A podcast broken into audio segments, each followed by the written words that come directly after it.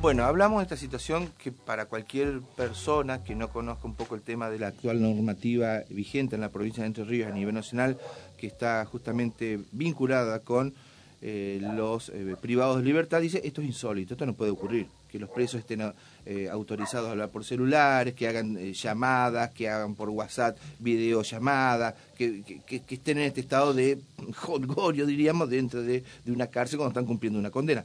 Existe.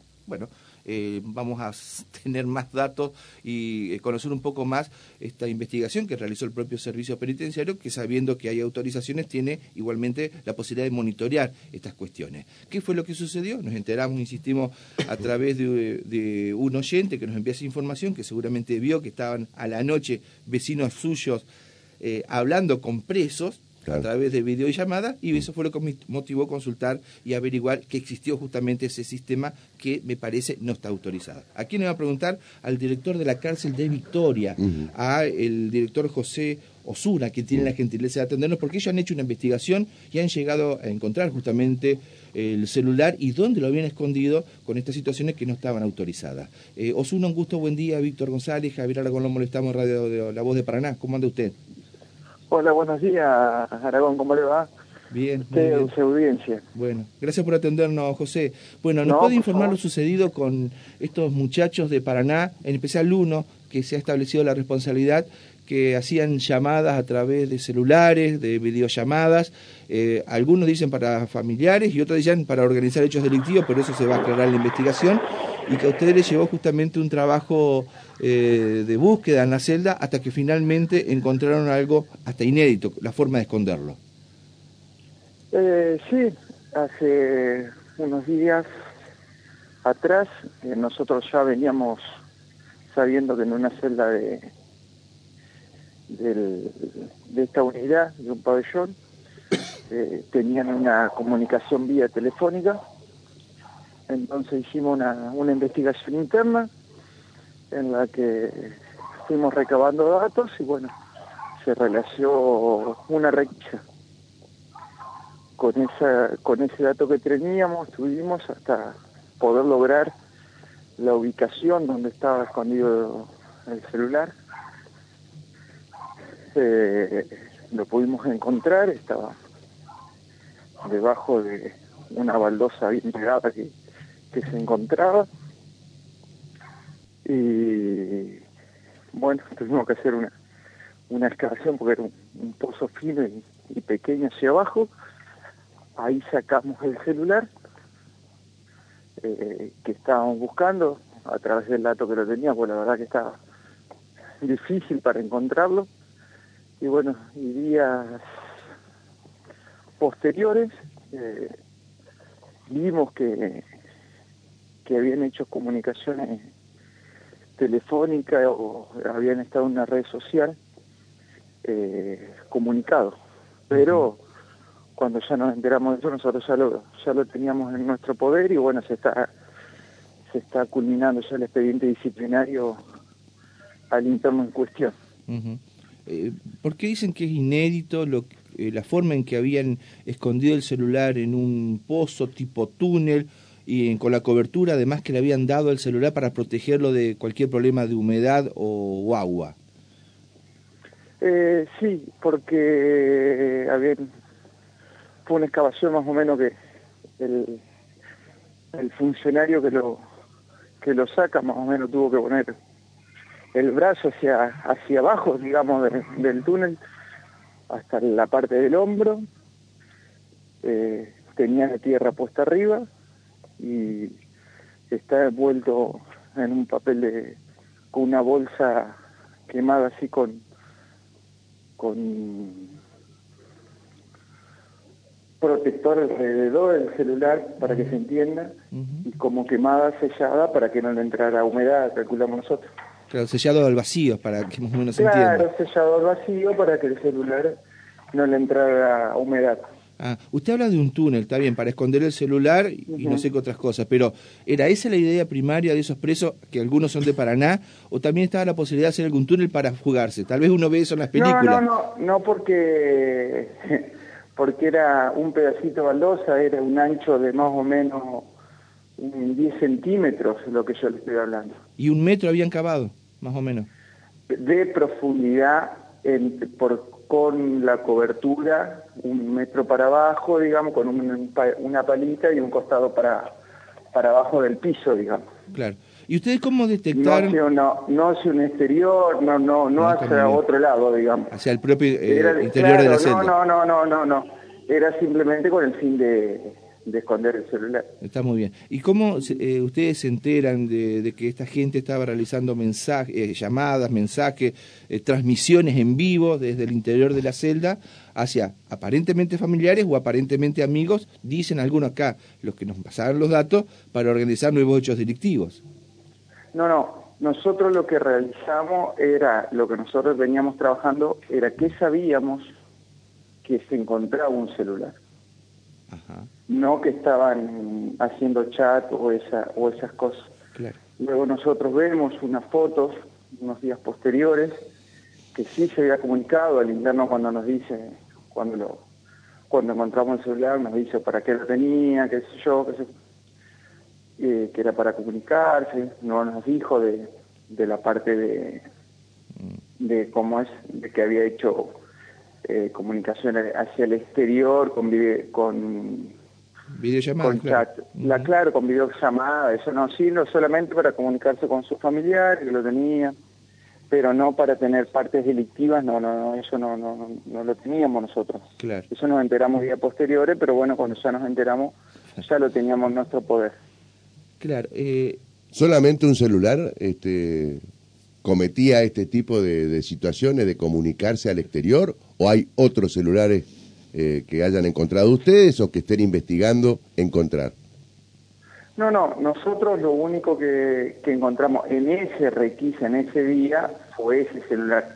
Sí hemos encontrado otros celulares en diferentes formas, casi todas, siempre vamos a traer un dato que vamos teniendo. Sí eh, y vamos encontrando. De los celulares no permitidos, nosotros tenemos celulares permitidos también en, la, en la unidad penal. Claro. Esos son perdón, este, no permitidos. Perdón, ¿cuál es el, la diferencia entre el permitido y el no permitido? Vamos a recordarlo, ¿no?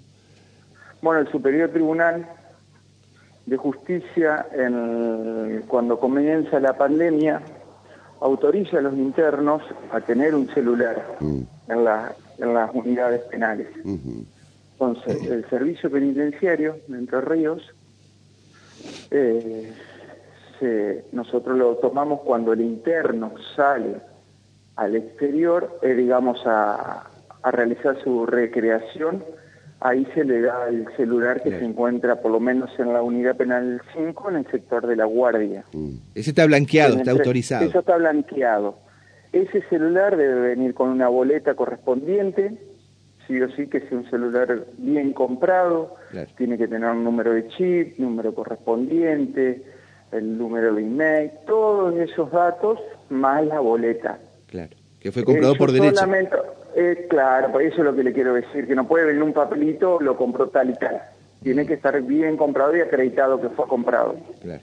Eso ellos le ponen unos, lo, nos dicen a quién nos va a llamar y quién lo van a realizar. Entonces lo tienen en horario de recreo. Está muy bien. Eso fue lo que autorizó el Superior Tribunal de Justicia. Claro, así es. Hasta ahora sigue en vigencia eso. Claro. El tema es que... Si nosotros después no nos vamos a ver, no podemos, cuando nos entregan el celular, nos entregan el celular apagado. Nosotros no podemos estar abriéndole el celular o viendo qué es lo que realizo o quién me llama o qué hace en ese momento el interno. Claro, es una violación del derecho a la intimidad que tiene el preso. Es así, es así. Ellos van, hablan con sus familiares, que sería, o los, con las personas que tienen atadas, supuestamente, porque nosotros no, no estamos en el lugar para escucharlo, simplemente vemos que, lo están utilizando y, y luego al, ingresar nuevamente para el pabellón finalizado el recreo, se entrega el celular y hasta el otro día que, que vuelva y si el interno lo, lo solicita. ¿Y cuántos celulares se permiten? ¿O son los permitidos? Por interno uno. Por, ¿Uno por interno? Uno por interno.